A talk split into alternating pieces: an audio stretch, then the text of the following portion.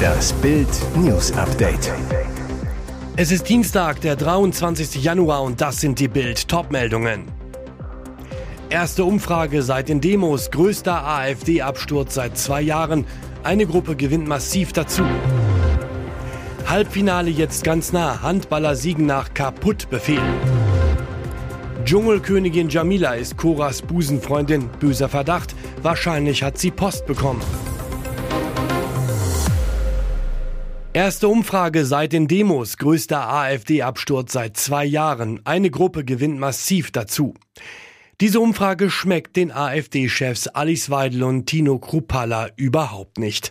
Nach dem großen Demo-Wochenende gegen Rechtsextremismus muss die AfD eine heftige Schlappe einstecken. Im aktuellen Insa-Meinungstrend für Bild verliert die Rechtsaußenpartei 1,5 Prozentpunkte, fällt von 23 auf 21,5 Prozent. Es ist das größte Umfrageminus für die AfD seit fast zwei Jahren. Meinungsforscher und Insa-Chef Hermann Binkert ordnet ein. Die Demos gegen die AfD werden von 37 Prozent der Deutschen unterstützt. Sie zeigen Wirkung. Die AfD bleibt aber mit acht Punkten Abstand zur SPD zweitstärkste Kraft. 57 Prozent können sich grundsätzlich gar nicht vorstellen, die AfD zu wählen. Allerdings die Ampelkoalition profitiert nicht vom Minus der AfD. Die Regierung von Kanzler Olaf Scholz kommt nur noch auf 31 Prozent. Sie liegt damit 21 Prozentpunkte hinter ihrem Ergebnis bei der Bundestagswahl 2021. Über den kräftigsten Zuwachs können sich die sonstigen Parteien freuen. Dazu zählt unter anderem das Bündnis Sarah Wagenknecht. Alles zur Umfrage gibt's auf Bild.de. Halbfinale jetzt ganz nah. Handballer siegen nach Kaputtbefehl. Deutschlands Handballer schlagen Ungarn 35 zu 28. Damit stehen wir mit einem Bein im Halbfinale. Voraussetzung fürs Weiterkommen ist morgen ein Sieg gegen den Hauptrundenletzten Kroatien. Was für ein Kampf. In der zweiten Halbzeit pusht Bundestrainer Alfred Gislason seine Mannschaft. Wir machen das weiter so, wir machen sie komplett kaputt. Die schaffen das Tempo gar nicht. Stark. Zwei Tage nach der Ösi-Ohrfeige mit dem 22 zu 22 Patzer zeigen die DHB-Stars Reaktion. Ein Gesicht unseres Sieges Julian Köster. Gegen die Ungarn bringt uns Köster ins Spiel, macht unter anderem drei der ersten sechs DHB-Tore, ist mit acht Treffern erfolgreichster Schütze. Unfassbar. Torwart Tier Andi Wolf erlebt eine Horrorhalbzeit, hält bis zu seiner Auswechslung nach 21 Minuten nicht einen Ball. In den anderen EM-Spielen war Wolf immer Turm in der Schlacht. Nachfolger David Speth gelingt nach seiner Einwechslung die erste deutsche Parade überhaupt. Wolf hält seinen ersten Ball nach 39 Minuten, gefolgt von einer Jubelexplosion der Fans. Deutschlands Handballadler fliegen auf Platz 2 der Hauptrundengruppe 1. Durch Frankreichs 33 zu 28 gegen Österreich haben wir den Halbfinalsieg jetzt selbst in der Hand. Dschungelkönigin Jamila ist Koras Busenfreundin. Böser Verdacht. Wahrscheinlich hat sie Post bekommen. Nach dem überraschenden Aus von Cora Schumacher spricht jetzt die Königin. Jamila Rowe ist die amtierende Dschungelqueen. Aber sie ist noch viel mehr. Sie zählt zu den wichtigsten Stichwortkebern von Cora Schumacher, gilt als ihre Busenfreundin. Bild sprach mit Jamila direkt nach Coras freiwilligem Exit. Rowe sagt zu Bild, es war ein Schock für mich. Als ich die Nachricht sah, konnte ich es nicht glauben. Ich habe geschrien und war völlig fassungslos. Warum sie das Camp verlassen musste, ist mir ein Rätsel. Jamila hegt einen bösen Verdacht, was Coras Verfassung durcheinanderwirbelte. Cora und ich teilen eine ähnliche Last. Wir beide sind durch Verträge gebunden, die uns zum Schweigen verpflichten. Bei ihr geht es um ihren Ex-Mann, bei mir um die alte Geschichte mit dem Botschafter. Diese Geheimnisse belasten einen ein Leben lang. Man möchte sich verteidigen und Dinge erklären, aber man darf nicht. Jamila, meine Vermutung, sie hat vielleicht gegen einen Verschwiegenheitsvertrag verstoßen. Das kann teuer werden. Wahrscheinlich ist Post vom Anwalt gekommen, dass sie bestimmte Dinge nicht mehr erzählen darf. Das kann sie gebrochen haben. Wir hatten darüber gesprochen, dass solch ein Verstoß enorme finanzielle Folgen haben könnte. Alles aus dem Dschungel gibt's auf Bild.de.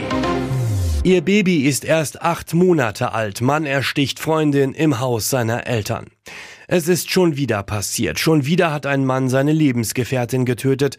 Schon wieder ein Femizid in Deutschland. Sontheim an der Brenz. Eine 6000 Seelengemeinde bei Ulm in Baden-Württemberg. Schmucke zwei Familienhäuser, gepflegte Gärten, Doppelgaragen. Ein bürgerliches Idyll, in dem jetzt eine grausame Bluttat geschah. Matthias B. stach hier am Wochenende auf seine Lebensgefährtin Daniela M. ein. Staatsanwalt Maximilian Adis zu Bild. Der Mann wählte selbst den Notruf, ließ sich am Tatort widerstandslos festnehmen.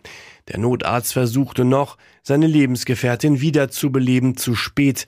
Die Frau starb noch vor Ort an ihren schweren Stichverletzungen. Das Motiv für die Tat ist noch unklar. Polizeibeamte befragten Sonntagabend die Nachbarn, um mehr über die Familienverhältnisse zu erfahren. Sie berichteten, dass der Mann in Oberkochen arbeite, wo Zeiss Messsysteme und Sensoren herstellt. Das Paar lebte im Haus seiner Eltern in einer Sackgasse eines Ortsteils von Sondheim. Matthias B. und seine Lebensgefährtin hatten ein acht Monate altes Kind. Er kam in U-Haft. Und jetzt weitere wichtige Meldungen des Tages vom Bild Newsdesk. Ist die AfD, ist ihr Thüringen-Chef und Parteistrippenzieher Björn Höcke faschistisch?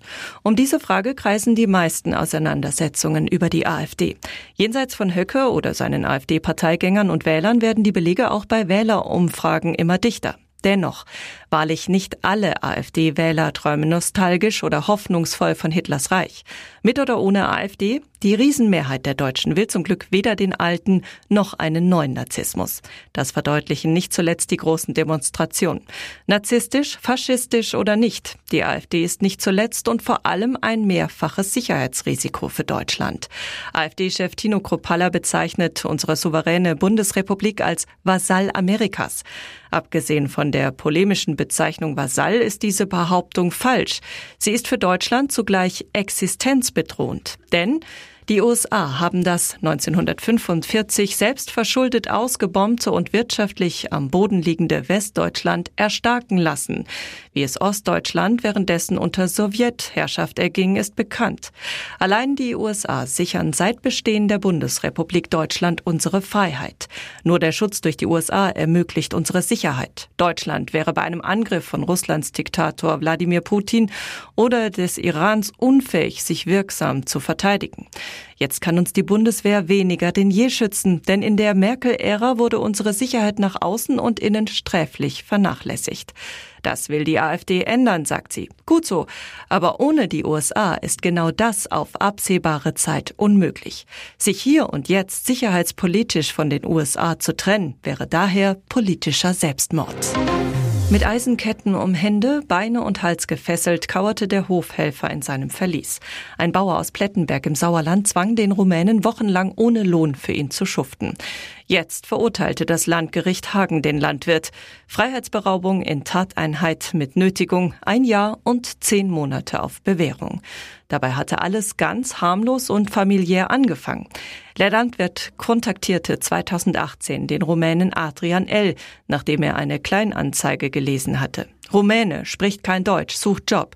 Es war nicht das erste Mal, dass Robin V. osteuropäische Gastarbeiter einsetzte. Zunächst flossen 500 Euro Schwarzgeld. Offiziell waren 1000 Euro abgemacht. Das Verhältnis zwischen Chef und Bedienstetem war gut. Vor Gericht stellte sich der Landwirt als Wohltäter dar. Er habe dem Sohn des Rumänen zudem einen Kita-Platz besorgt, seiner Familie die Hälfte der Miete und Arztrechnungen gezahlt. Irgendwann schlug die Stimmung um. Die Familie zog unangekündigt zurück in die Heimat. Der Hofhelfer kehrte bald zurück. Als er vor der Tür stand, ist mir die Sicherung durchgebrannt, sagte der Angeklagte. Ich habe einen Tag überreagiert, aber ansonsten ging es ihm gut bei mir. Ihm ging es tipptopp. Er habe sich finanziell ausgenommen gefühlt und gewollt, dass der Hilfsarbeiter seine Schulden mit Arbeit ausgleiche, so der Bauer. Um seinen Forderungen Nachdruck zu verleihen, fesselte er den heute 36-Jährigen. Mit einer Gaspistole bedrohte er seinen Gefangenen, laut Staatsanwaltschaft auf Gutsherrenart. Ich wollte, dass er Angst kriegt, gestand der Täter im Verfahren. Mehr als einen Monat lang fügte sich der Hilfsarbeiter seinem Schicksal. Dann verlangte der Hofbesitzer weitere vier Wochen Plackerei. Auch darauf ging der schmächtige Mann zunächst ein. Nach 14 Tagen flüchtete er in einen Wald und erstattete Anzeige. Wie schlimm wird das Jahr 2024 und welche Folgen hat die US-Präsidentenwahl für die Stabilität der Vereinigten Staaten und der ganzen Welt? Der Top-Historiker und Yale-Professor Timothy Snyder fürchtet eine Wiederwahl von Ex-Präsident Trump und erklärt in der Süddeutschen Zeitung, warum es in den USA 2025 einen Bürgerkrieg geben könnte. Ein Bürgerkrieg in den Vereinigten Staaten ist laut Snyder das Szenario, das Trump selbst entwirft. Er könne am ersten Tag seiner Präsidentschaft seine politischen Gegner und jeden Kritiker zu Rebellen erklären und das Militär auf sie hetzen. Snyder. Menschen werden dann zweifellos anfangs friedlich Widerstand leisten, aber Trump sagt damit selbst, dass er im Jahr 2025 im Grunde einen Bürgerkrieg innerhalb der Vereinigten Staaten auslösen wird. Der mögliche neue Präsident Trump II werde anders sein als Trump I. Snyder er hatte viel Zeit zum Nachdenken und er hat diesmal genügend Treue um sich, die Spitzenposten übernehmen können. Trump I wurde gebremst, weil er Washington nicht kannte. Das wird dieses Mal nicht helfen. Diesmal werden wir Trump und einen Haufen Faschisten an der Spitze der amerikanischen Regierung haben, vom ersten Tag an. Sollte Donald Trump erneut gewählt werden, dann sieht der US-Historiker auch eine neue Rolle für Deutschland. Seine Antwort auf die entsprechende Frage der SZ Gehen die USA an Trump, wird Deutschland zum wichtigsten Land der demokratischen Welt. Snyder über positive Aussichten für 2024. Ich bin nicht gerade optimistisch, aber schlimme Dinge können verhindert werden, wenn wir uns engagieren. Trump muss nicht Präsident werden. Putin muss diesen Krieg nicht gewinnen. Das westliche Modell von Rechtsstaat plus Wahlen plus Marktwirtschaft plus Wohlfahrtsstaat sei wirklich viel besser als die Alternativen, so Snyder.